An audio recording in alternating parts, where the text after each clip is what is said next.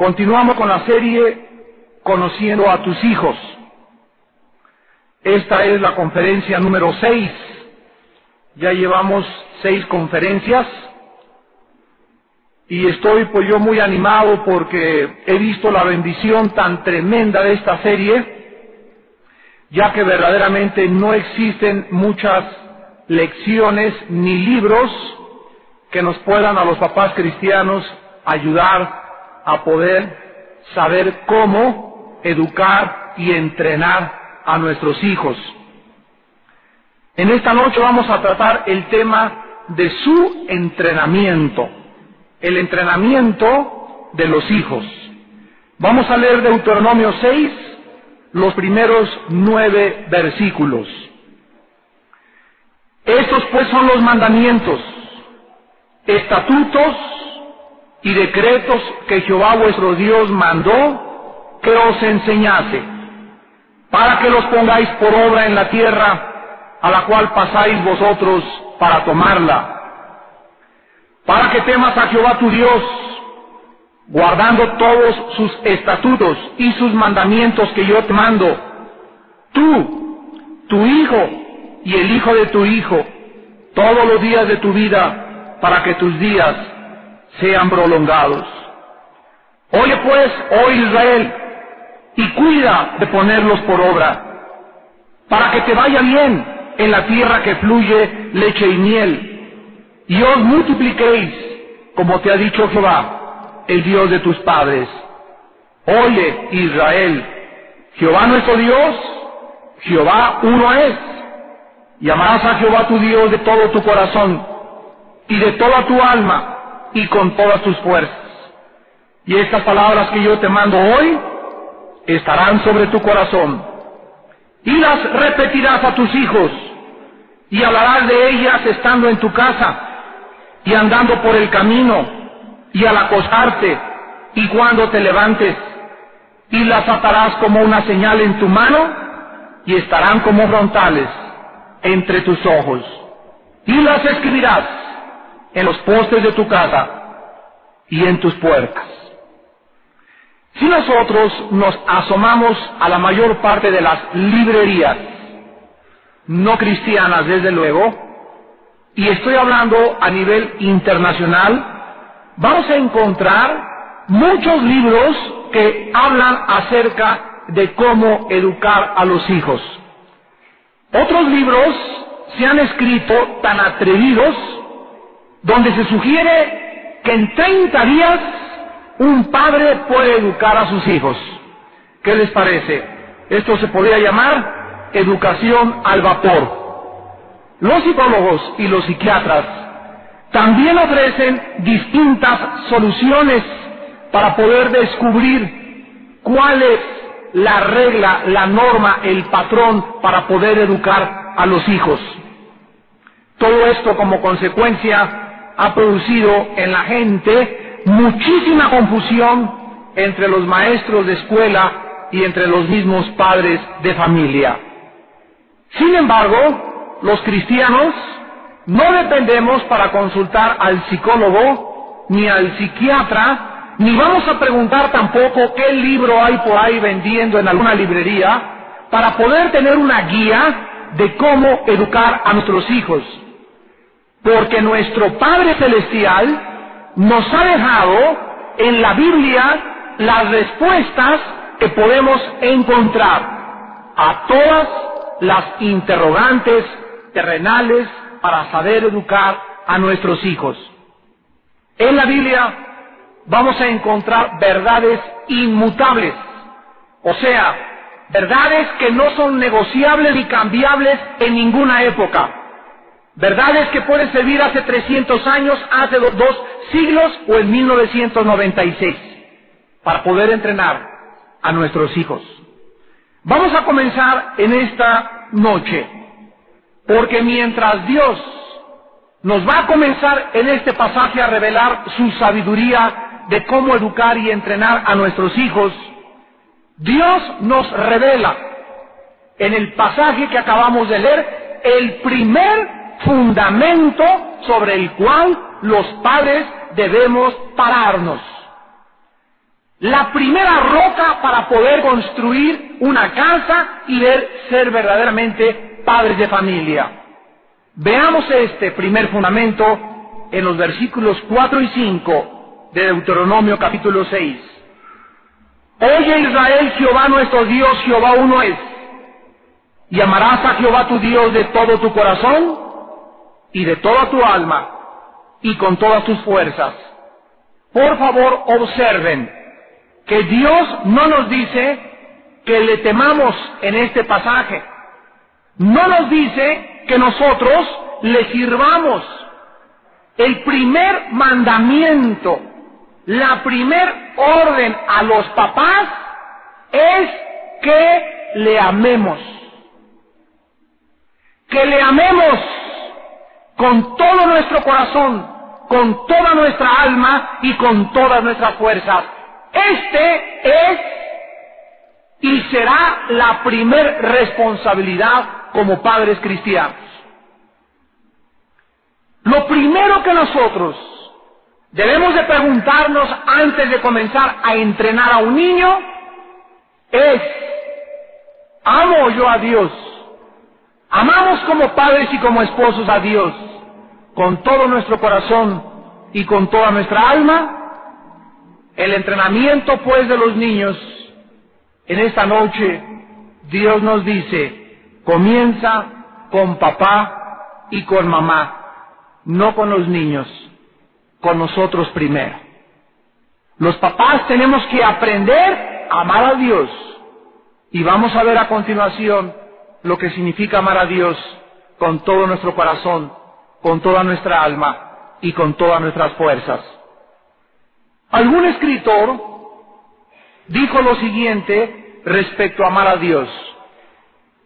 Algunos aman a Dios con solo la fuerza de la mente y con la debilidad de las emociones. Esto se llama intelectualismo.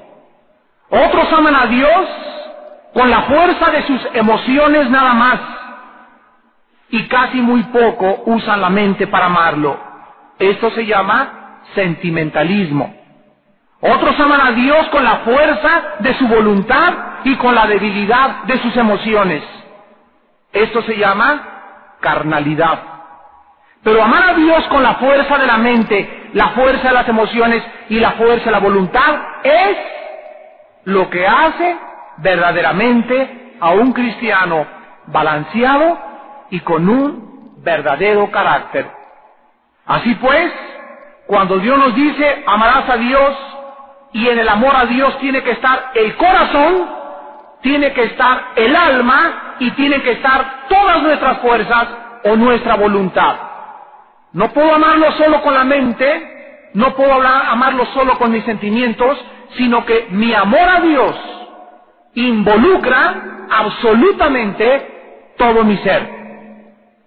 El apóstol Pablo en Filipenses capítulo 4, versículo 9, en el Nuevo Testamento, poseía este tipo de carácter y lo transmitió a sus discípulos como los transmite un padre a sus hijos.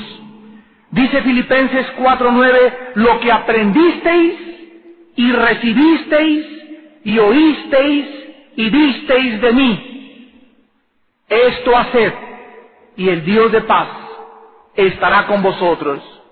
En otras palabras, tú tienes que decirle a tu hijo lo que has aprendido de mi hijo, lo que has recibido de mí, lo que has oído y lo que has visto. Esto es lo que debes hacer. Así pues, pregúntate en esta noche, ¿qué están viendo tus hijos de ti?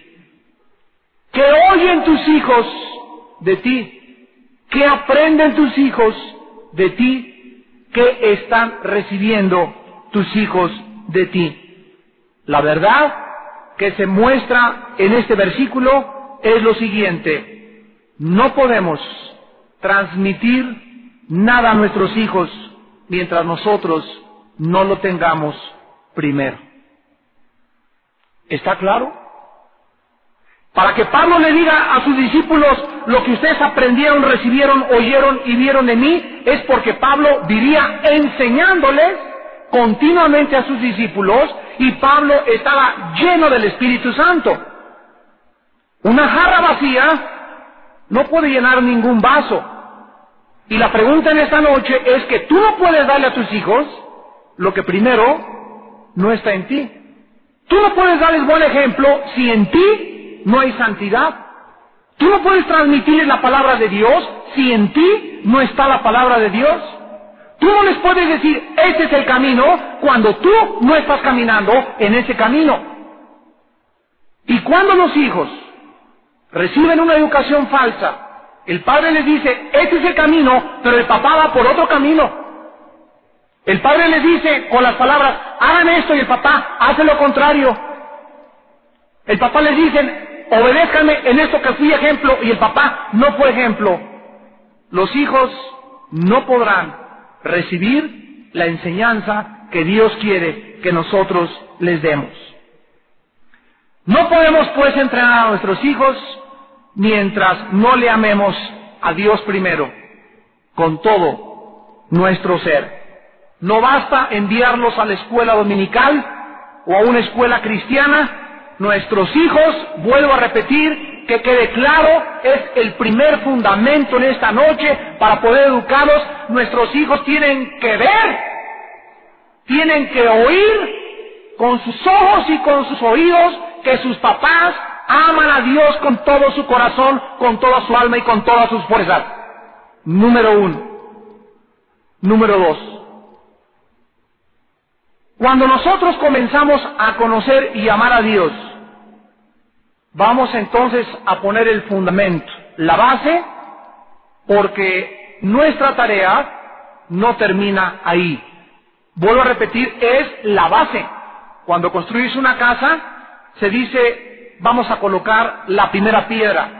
En la Biblia se le llama la piedra angular. La Biblia menciona que Cristo es la piedra angular, es el fundamento, 1 Corintios 3, donde la iglesia se construyó y los cimientos de la casa son los apóstoles y los profetas.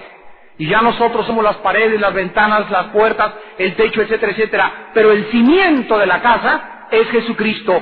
El cimiento de tu casa y de tu hogar tiene que ser tu amor a Dios con todo tu corazón. Una vez que nosotros comenzamos a enamorarnos de Dios y amar a Dios como Él nos los manda, dice el versículo en Deuteronomio 6, versículos 6 y 7. Y estas palabras que yo te mando hoy estarán sobre tu corazón. Y las repetirás a tus hijos y hablarás de ellas estando en tu casa y andando por el camino y al acostarte y cuando te levantes.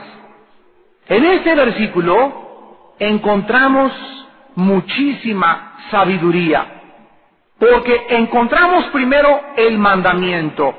¿Cuál es la orden? Estas palabras las repetirás a tus hijos. La palabra aquí repetir es la palabra hebrea shanan, como suena S-H-A-N-A-N, Shanan, y significa atravesar, penetrar, enseñar diligentemente, afilar como se afila un cuchillo. En esta palabra, cuando dice Dios, repítele a tus hijos la Biblia, nos habla que la educación de los niños debe penetrar su alma, debe afilar su entendimiento, debe atravesar al niño hasta que el niño comprenda y disierna los caminos, las razones y los pensamientos de Dios. Hoy en la mañana en el estudio de mujeres les compartía a las hermanas y les decía, es increíble la sabiduría de la Biblia. Es cada vez que nosotros abrimos la Biblia nos, nos, nos llena de, de, un sentimiento de expectancia, de excelencia, de decir, oh Dios, qué grande eres. Porque Dios no solamente nos dice, no cometerás inmoralidad, o no forniques, o no adulteres. O a tu hijo no le puedes decir, no hagas esto, sino que Dios nos da razones. Nos explica por qué no quiere que hagamos determinadas cosas. El Dios de la Biblia no es un Dios caprichoso que solamente te dice, no hagas esto, no hagas esto, no hagas esto, sino que te explica las razones por las cuales no las debes hacer. Y cuando tú comprendes las razones de Dios, dices, qué grande eres, Señor. Ahora entiendo que tenías toda la razón al decirme que me mantuviera pura antes de casarme. Ahora entiendo por qué no debo eh, abusar de mi novia y llegar al matrimonio virgen. Ahora entiendo. Ahora lo comprendo. Antes no lo entendía. Esto es lo que Dios quiere que nosotros hagamos con nuestros hijos pequeños. Que la enseñanza que les repitamos pueda atravesarlos, penetrar en ellos, impactarlos, eh, humedecerlos, que estén empapados nuestros hijos de la enseñanza de Dios. Y todo esto debe ser de manera diligente. Dice el versículo 7, las repetirás a tus hijos. O sea, repetir significa todos los días, todos los días, todos los días, lo vimos la clase pasada, todos los días en la comida, Pepito no mata las manos a la, a la sopa, Pepito no se agarra así el tenedor, Pepito cambia, no se ves andar sucio, Pepito lávate la cara. Todos los días, todos los días, todos los días, no te sientes así, no te pongas minifalda, mijita, no camines así, no tengas escotes, todos los días, todos los días, la educación es continua. Cristo constantemente le decía a los discípulos, de verdad, de verdad les digo, de cierto, de cierto les digo, repetía, de cierto, de cierto, o sea, así sea, así sea, ¿para qué? Para que la, enseñanza penetrara y atravesara el corazón. Veamos el proceso para poder enseñarles y entrenar a nuestros hijos. Dice el versículo 6, estas palabras que yo te mando hoy estarán sobre tu corazón y las repetirás a tus hijos. Escuchen la segunda parte, y hablarás de ellas. Quiero que noten ustedes que no dice les gritarás, no dice les exigirás, no dice les vas a predicar, dice simple y llanamente háblales a tus hijos. ¿De qué manera? De una forma natural de una forma normal, como si les estuvieras hablando de un avión o de cualquier cosa que a ti te gusta. Si la única vez que tú le hablas a tus hijos de Dios es en una sesión formal, por ejemplo en tu casa, hoy a las 5 de la tarde, 5 a 7 tenemos un estudio, y a ver Pepito, te me sientas ahí y tú te me sientas ahí y escúchenme muy bien y traes tu pizarrón y lo haces todo religioso. Si la única forma en la que tú le hablas a tus hijos de Dios es en el devocional familiar, estás equivocado. No es ese el proceso ni la forma que Dios quiere que los eduquemos. Dios quiere que nosotros les hablemos a ellos todo el día, vamos a verlo en la mañana, en la tarde, en la noche, y que no limitemos a nuestros hijos a Dios, a la iglesia nada más. Hay papás que en la semana no les hablan de Dios a sus hijos, pero aquí en la iglesia sí les hablan de Dios. Limitan a Dios a la iglesia, a la escuela dominical o en el devocional familiar. Dios no quiere esto. Dios quiere que la Biblia nos está diciendo que nuestros hijos deben entender que Dios forma parte de todas nuestras actividades. Háblales de Dios a la comida, háblales de Dios en el fútbol, háblales de Dios cuando vas al cine, háblales de Dios cuando vas en el coche y siempre de forma natural. Vamos a ver cómo. Número uno, dice el versículo 7, estando en tu casa. Uno de los tiempos más naturales para que la familia esté junta, ¿a qué horas es? A la hora de la comida. Yo recuerdo muy bien que mi padre no comía, no se sentaba a la mesa si no estábamos todos sentados en la mesa. Esta es una verdad bíblica que se ha perdido por la falta de disciplina en el hogar cristiano.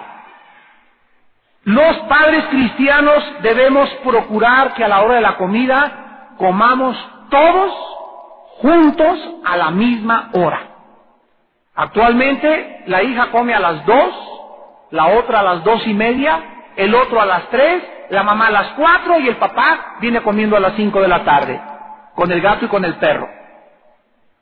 Es muy importante que nosotros procuremos, ya si hay fuerzas de causa mayor, ¿verdad? De que pues un hijo trabaja y sale a las cuatro de la tarde, bueno, pues ya ni modo. Pero sí se puede, dentro de nuestras posibilidades, tenemos que procurar que nuestros hijos chiquitos o grandes o adolescentes estemos todos juntos a la hora de la comida. Y es la comida la hora más sagrada para poder nosotros compartir como familia. Es una oportunidad maravillosa de compartir con la familia al Señor. Tienes que recordar que no vas a forzar en la comida, ni vas a obligarles a todos a que te escuchen. No vas a llegar a ver silencio en este momento. Pongan todos caras de santos. A ver, saquen el himnario y sacan una vela y vamos todos a cantar aleluya, gloria a Dios, y los niños comienzan todos a cantar aleluya, gloria a Dios, como si fuera un rito en una casa judía o una casa católica o una casa religiosa. Acuérdate, tiene que ser de forma natural. No les prediques al lado de la comida, habla de una forma natural. Puedes usar un chiste, fíjense que me pasó algo tremendo ahora que venía del trabajo en el carro, y en ese momento el Señor me dijo y el Espíritu Santo, y de una forma natural y espontánea les comienzas a tus hijos a hablarles de Dios. Dios dice que les hablemos a la hora de la comida. Podemos contar historias con buen humor, historias chistosas eh, de cómo Dios nos enseñó esto o aquello en el trabajo, o de lo que le pasó a Juanito en su escuela, pero siempre tratando de intercalar en nuestra conversación los caminos y la educación de la palabra de Dios. ¿Se acuerdan cómo hablaba Cristo a la gente? Se acercó a la mujer samaritana. ¿Quién era la mujer samaritana? Era una pobre mujer adúltera, inmoral, religiosa y vivía sacando agua de un pozo. Y cuando Cristo se acerca en Juan capítulo 4, no le dice, pues fíjate que de acuerdo a la filosofía de Buda, etcétera, etcétera, o fíjate que de acuerdo a como dice la teología, Cristo habló de forma natural del agua y le dijo, tú sacas agua de un pozo, pero yo te vengo a dar el agua de la vida. Cristo relacionaba el oficio de la persona, la necesidad de la persona, en lo que la persona vivía para poder introducir el Evangelio de su Padre Celestial. Entonces, tenemos que buscar a la hora de la comida la forma de hablar con nuestros hijos acerca de Dios. En segundo lugar, dice el versículo 7, andando por el camino. ¿Cuándo fue la última vez que saliste a caminar con tu hijo con tu hija sin ir a ningún lado, ni a ningún lugar específico, solamente por caminar y platicar con él o con ella de Dios? Esto es maravilloso, tal vez después de comer para bajar el estomaguito, ¿verdad? Vamos a salir a caminar, hijo, vamos a salir a caminar, hija, o en la mañana, un sábado. Vámonos a caminar por ahí sin rumbo fijo, nada más a caminar a ver hasta dónde llegamos y comenzar a, a platicar con ellos acerca de Dios, acerca de sus frustraciones, de sus esperanzas, de sus ilusiones, etcétera, etcétera. Esto forma parte de ese entrenamiento, dice el Señor. Cuando manejas en tu carro, dice andando por el camino, apaga el radio, apaga los cassettes, y platica con tu hijo, platica con tu hija de Dios. Dice la Biblia que hay tiempo para todo. Podemos tener tiempo de oír música cristiana, es precioso, pero es importante aprovechar. Si yo a mi hijo lo veo solamente cuando lo llevo a la escuela en la mañana, pues no voy a prender el radio cuando lo llevo a la escuela, ¿verdad? Porque es la única oportunidad que tengo para platicar con mi hijo. Entonces apago el radio y ¿qué hago? En los 15 minutos que tengo con mi hijo para llevarlo a la escuela, aprovecho para qué cosa? Para repetirle las cosas que Dios me ha mostrado en su santa palabra. En tercer lugar, dice la Biblia, al acostarte. Muchos padres no han descubierto el valor del momento en que llegue el tiempo para acostar a tu hijo o a tu hija. Si alguno de ustedes acuesta a su hijo o a su hija, principalmente las mamás, que los acuestan a las 7, a las 8 de la noche, es otro momento, fíjense la sabiduría de Dios, en tu casa, al andar en el coche con él y de vuelta, cuando vayas a la escuela, al acostarte. Nunca ustedes también varones, escúchenme. Si tenemos la oportunidad un sábado o un domingo que no trabajamos, de que llegue el momento de acostarse a nuestros hijos, vayamos junto a su cama. Y trata de, de vez en cuando acostarte junto a con tu hijo mientras se duerme. O sentarte con él, o sentarlo en tus piernas y leerle la Biblia orar con Él o platicarle de Dios. Podemos contarles historias preciosas de la Biblia. Principalmente a los niños les encanta dormirse cuando les lees un cuento. No les leas el Calimán, por favor. Ni les leas, ni les pases de los Power Rangers. Léeles la palabra de Dios y no pierdas la oportunidad. No perdamos la oportunidad.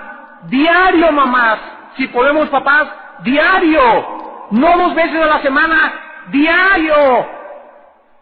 Siempre antes de acostarse, orar y leer la Biblia con ellos. Y en cuarto lugar, cuando te levantes. Hay muchos papás que cuando se levantan por la mañana, se levantan como los osos, gruñendo.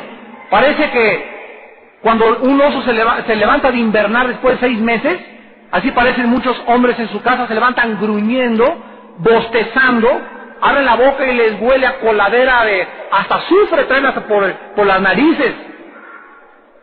Y no tienen la precaución, ¿verdad?, de levantarse y de lavarse y de estar en condiciones para aprovechar el momento también de hablar con los hijos.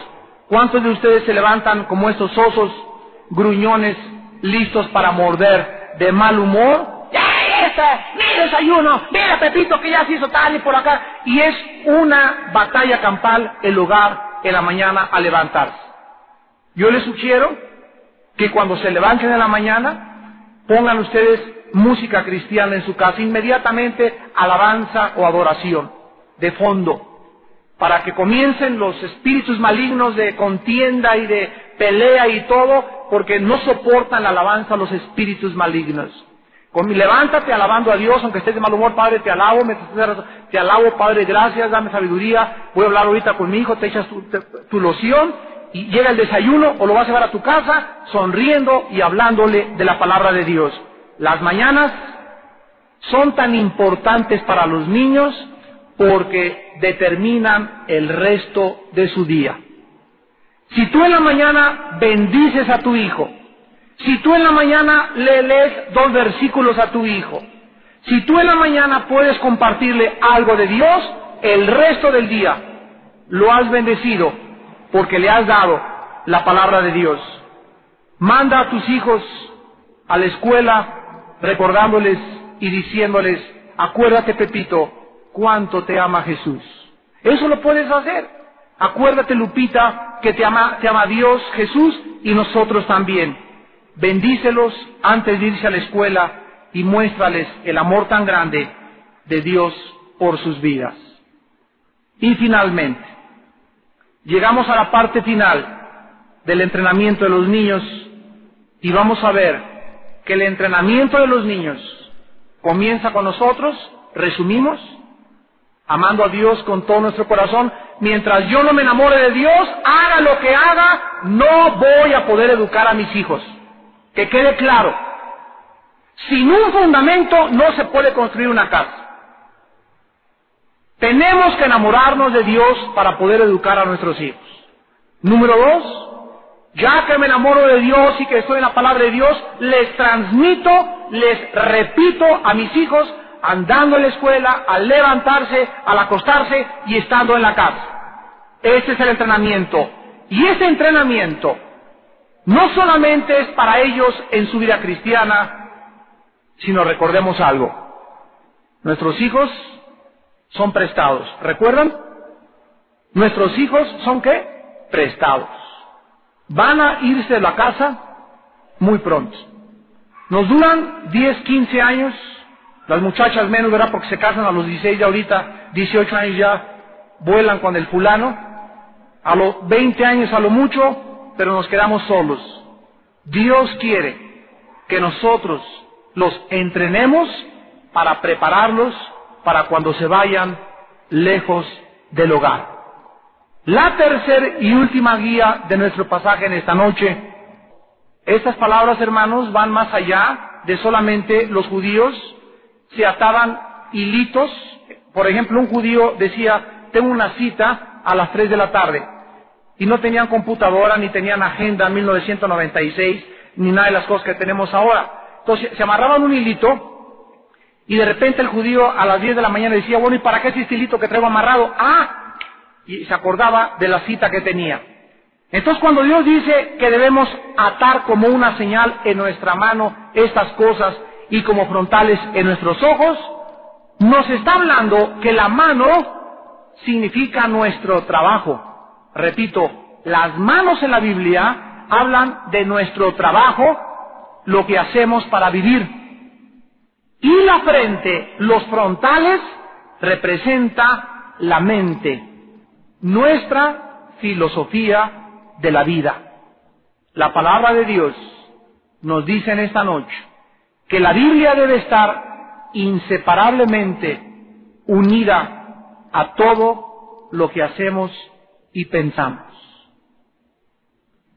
Todo, absolutamente lo que haces, absolutamente si eres plomero, carpintero, herrero, ingeniero, arquitecto, doctor, todo lo que haces y todo lo que pienses debe estar unido, relacionado, inseparablemente unido a la palabra de Dios. Todo absolutamente. Los padres somos para nuestros hijos, abran bien el oído, la única Biblia viviente que ellos pueden ver y leer en nosotros. Tú eres para tu hijo la Biblia escrita. Y quiero preguntarte si tienes la versión adecuada para tus hijos. Ahí hay padres que le dicen a los hijos, haz esto y aquello y repito, hacen lo contrario. Lo que tus hijos están viendo, no lo están leyendo en tu corazón. Lo oyen de tus labios para afuera, pero no lo tienes escrito en tu corazón. Eres una versión falsificada de la palabra de Dios porque los demonios también creen, pero no quieren obedecer a Dios. Lo que nuestros hijos ven en nuestras acciones y en nuestras palabras, lo leen y es lo que creerán acerca de Dios. Dice el versículo 9, y las escribirás en los postes de tu casa y en tus puertas. Debemos adornar nuestra casa con cuadros, con versículos bíblicos, con nuestros hijos puedan leer constantemente en sus cuartos, en la sala, en el comedor, etcétera, etcétera. Hay padres que tienen y las vicisitudes de la vida son como un torrente de calamidades, William Shakespeare. Y está bien que fue un gran escritor, otros tienen en su, en su casa lo que dijo Napoleón, otros tienen bustos de Buda, de Miguel Hidalgo y Costilla, de Morelos o lo que sea. Y la Biblia dice que los cristianos debemos de tener cosas de Dios.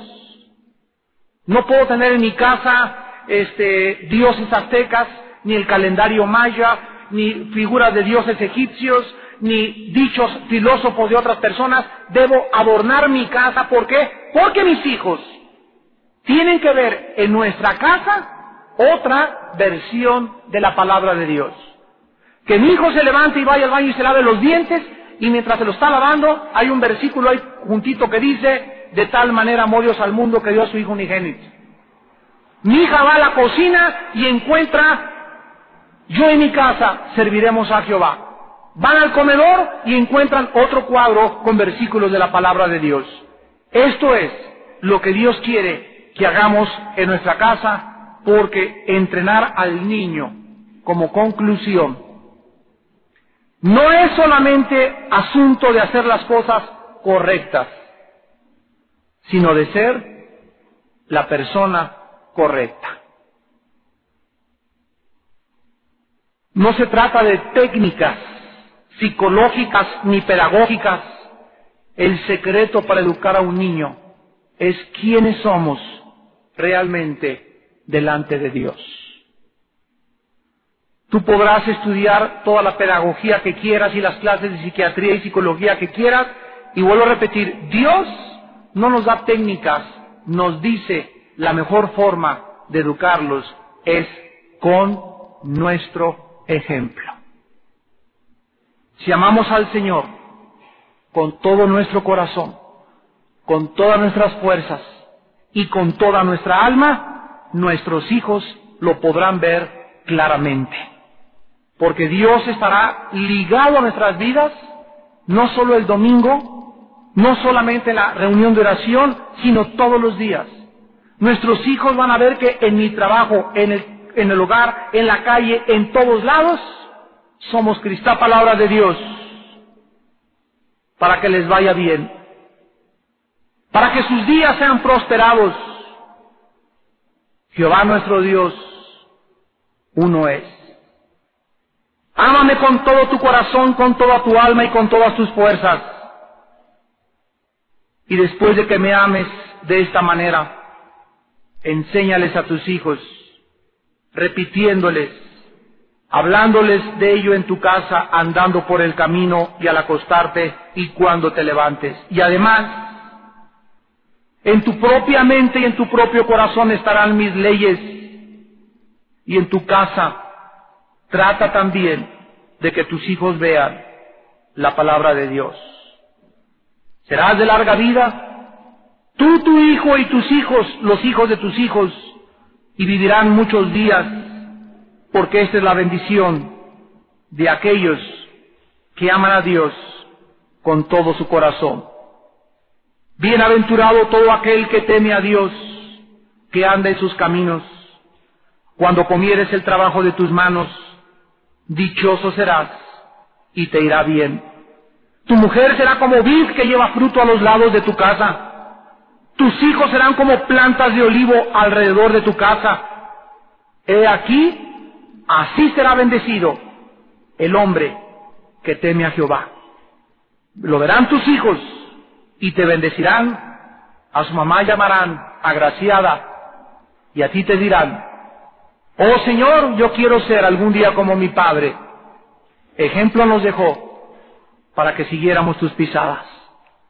Señor, en esta noche te damos gracias por tu santa palabra y por la sabiduría que en ella encontramos, porque ella nos puede guiar y nos puede mostrar la forma correcta, que es tan simple y tan sencilla para formar hogares, no simplemente casas, sino hogares donde Jesucristo sea glorificado, honrado, temido y respetado. Y nuestros hijos tienen que ver que te amamos, que te, tememos, que te respetamos y que te reverenciamos, para que ellos puedan repetir lo mismo que nosotros. No podemos enseñarles lo que no vivimos, no podemos darles lo que no tenemos, no podemos ser hipócritas en la educación.